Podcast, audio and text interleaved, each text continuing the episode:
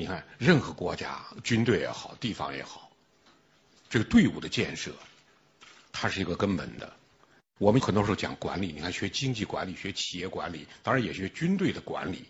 我们泛泛而谈管理，其实管理的核心是这是建设出来的一支队伍，一支有灵魂、有血性的队伍。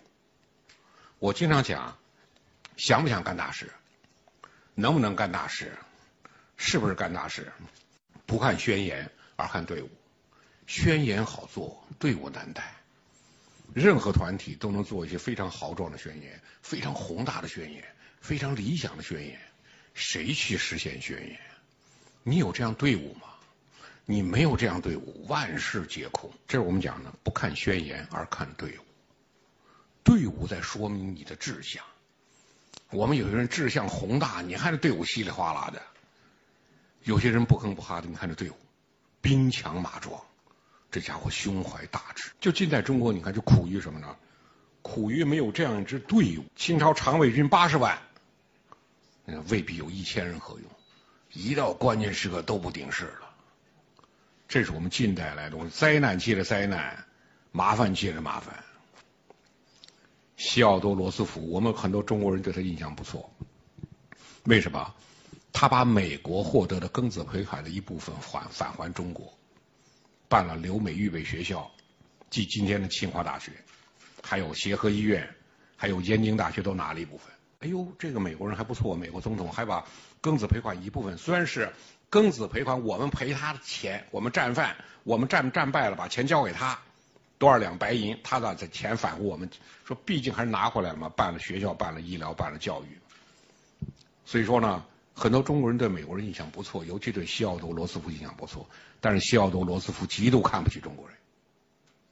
你看，他说的，要是我们重蹈中国的覆辙，自满自足，贪图自己疆域内的安宁享乐，渐渐的腐败堕落，对外部事物毫无兴趣，沉溺于纸醉金迷之中，忘掉了奋发向上、苦干冒险的高尚生活，整天忙于满足肉体展示欲望，那么毫无疑问。总有一天，我们会突然面对中国今天已经出现这一事实：畏惧战争、闭关锁国、贪图安宁享乐的民族，在其他好战、爱冒险民族的进攻面前，肯定是要衰败的。我觉得西奥多·罗斯福的话对我们是个警钟。你看，他们认为什么叫高尚生活？奋发向上、苦干冒险，这叫高尚生活。我们今天很多人什么觉得什么叫高尚生活？灯红酒绿、纸醉金迷，那叫高尚生活。你看我们电视的宣传，我们平常的这个一些网络的报道，那宣传什么？什么叫高尚生活？我们欠缺这样的描述。他苦干冒险、奋发向上，这才叫高尚生活。我们的结局，不断的被别人欺凌，不断的被瓜分，大量丧权辱国的条约。孙中山感叹：“就这么句话，四万万中国人一盘散沙而已。一盘散沙有力量吗？人多就是力量吗？一盘散沙，人再多，什么力量都没有。所以近代以来，就为了这个一盘散沙，怎么把它聚拢起来？近代以来，中国军制变化频繁，要组建队伍。”你入关的八旗，八旗很快不行了，组建绿营，绿营打不过太平天国，湘淮军出现了，湘淮军败于甲午战争，小站新军出现了。就近代来，中国军制转换频繁，你从这个军制转换频繁里看出什么呢？统治阶层在拼命建立一支能够维护政权的队伍。而不可得。这里面，其实近代以来训练新军最成功的是就是袁世凯。袁世凯的小站新军能够被称为中国近代第一支近现代的武装，还算他搞成了。袁世凯在小站新军训练出来的第一支新型军队叫新建陆军，后人也称小站新军。你看袁世凯建立队伍。他是中国近代，你从曾左李寿，他带出队伍的第一人。小站新军不但在训练、教育、战术、操法等方面全新改变，而开始从思想文化方面陶冶锤炼将士。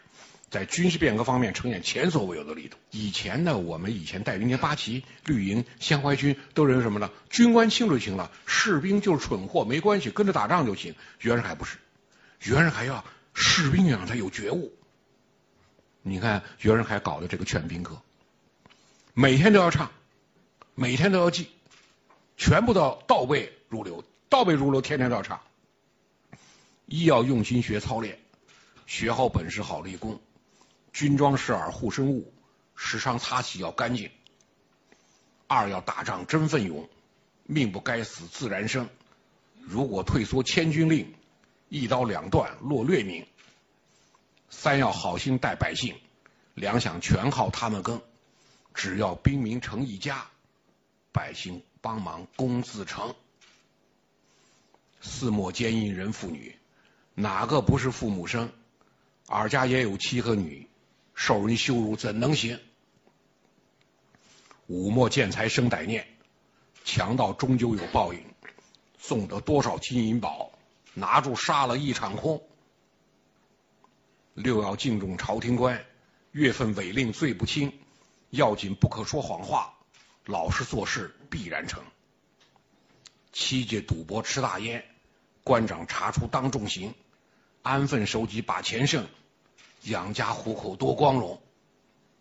大家看袁世凯这一套，开创性的用民本思想文化影响官兵心理素质和观念情操，在拢人心、聚士气方面开中国军队建设先河，成为近代中国军队思想工作的雏形。袁世凯说：“为夫忠臣谋国，百折不回；勇士赴敌，视死如归。死者长胜之理，万古不变耳。”某次阅兵，天降暴雨，操场乱了营。袁世凯站在月台上，立于雨幕之中，纹丝不动。士兵见状，恢复阵营，暴雨中完成教阅。很短时间内，小站新军训练卓有成效，率先垂范，从士兵做起，从我做起。所以袁世凯这队伍，他为什么能够横行中国舞台几十年？以北洋军阀的体制。这支队伍后来走出四个民国总统、六个总理、陆军总长，成为近代中国最大的军事政治集团。你说袁世凯有宣言吗？不吭不哈着闷着头搞队伍，到了最后，大清离不了他，民国也离不了他。大清发现袁世凯带队伍太强悍了，把袁世凯给撤了。最后不行，还得用他，还得把他请回来。请回来以后，民国孙中山都南京登基了，民国临时大总统，最后还得把大总统让出来，让袁世凯当。就这个人，就凭这个队伍。但是北洋新军最终未能成为新军，仍然回归到旧军队的巢穴。根本原因是袁世凯通过大力培植人身依附关系，把这支队伍变成了维护个人权势、实现个人野心的工具。每天集合上操下操，带队官长都要发问：咱们吃谁的饭？士兵齐声回答：咱们吃袁公宝的饭。再问：咱们给谁出力？再齐声回答：咱们替袁公宝出力。全军上下只知道袁公宝，只忠于袁公宝。袁世凯分分为叫什么？宫中太子少保，简称袁公宝。小站新军虽然有先进的教育和训练。充当的仍然不是民族国家的捍卫者，而是个人利益和野心的捍卫者，最终以北洋军阀集团的标签留下祸国殃民的千古骂名。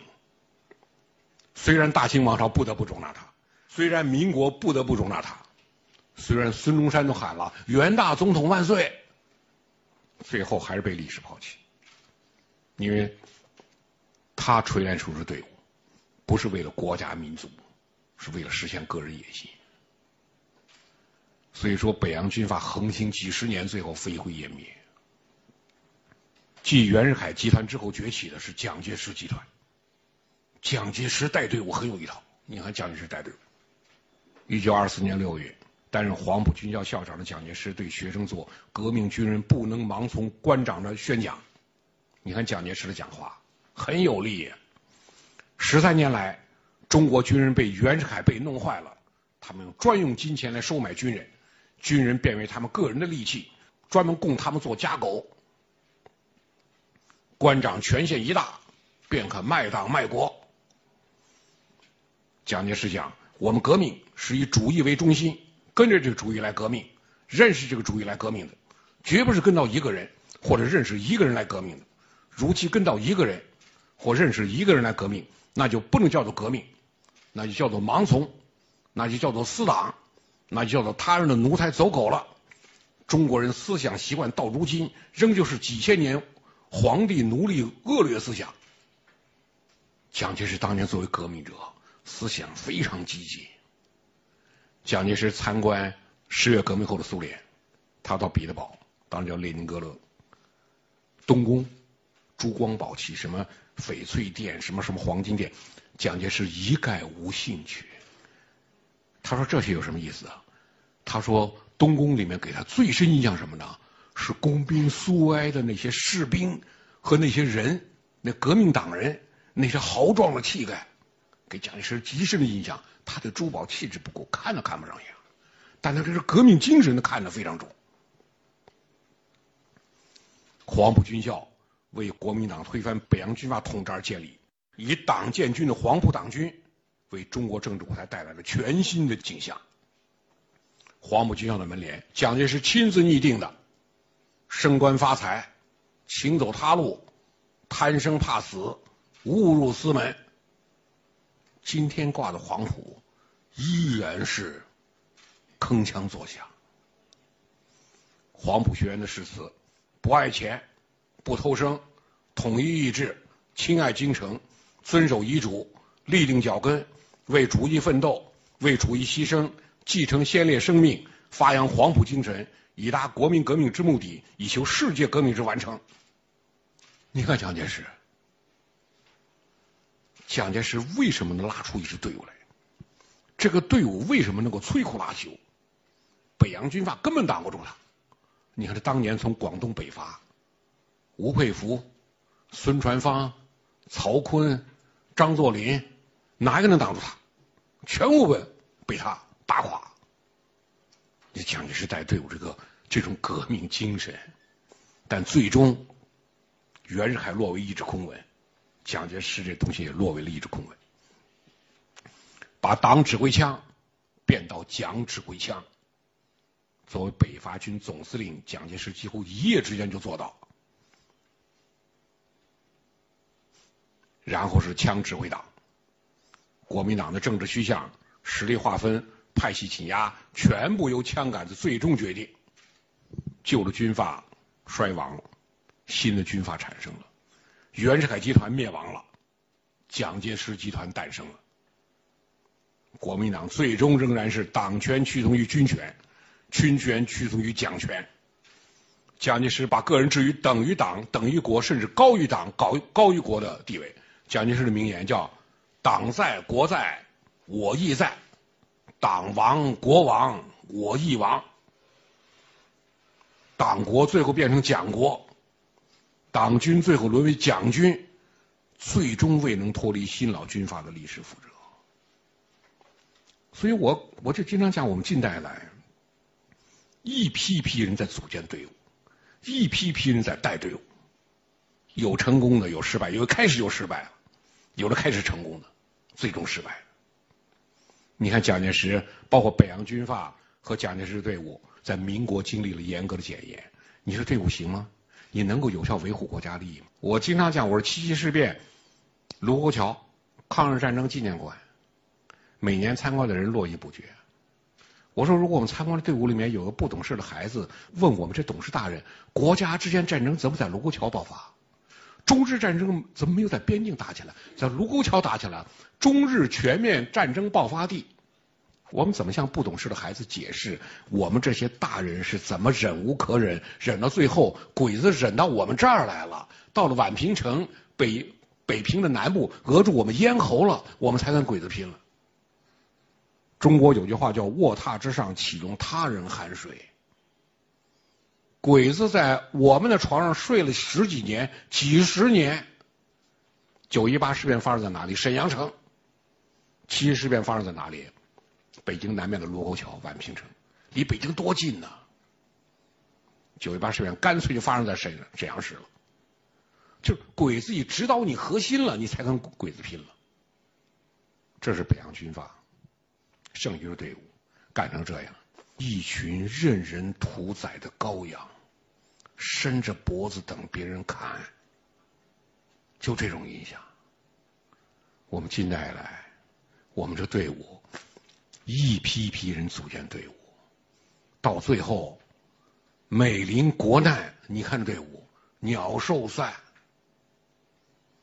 我们在这种情况下，共产党组建自己的队伍。共产党跟袁世凯完全不一样，跟蒋介石完全不一样。一九二七年八月一号南昌起义，两万两千五百人，两个月之后就剩八百，两万多人就剩八百。毛泽东领导秋收起义，九月九号五千人，二十天之后就剩一千。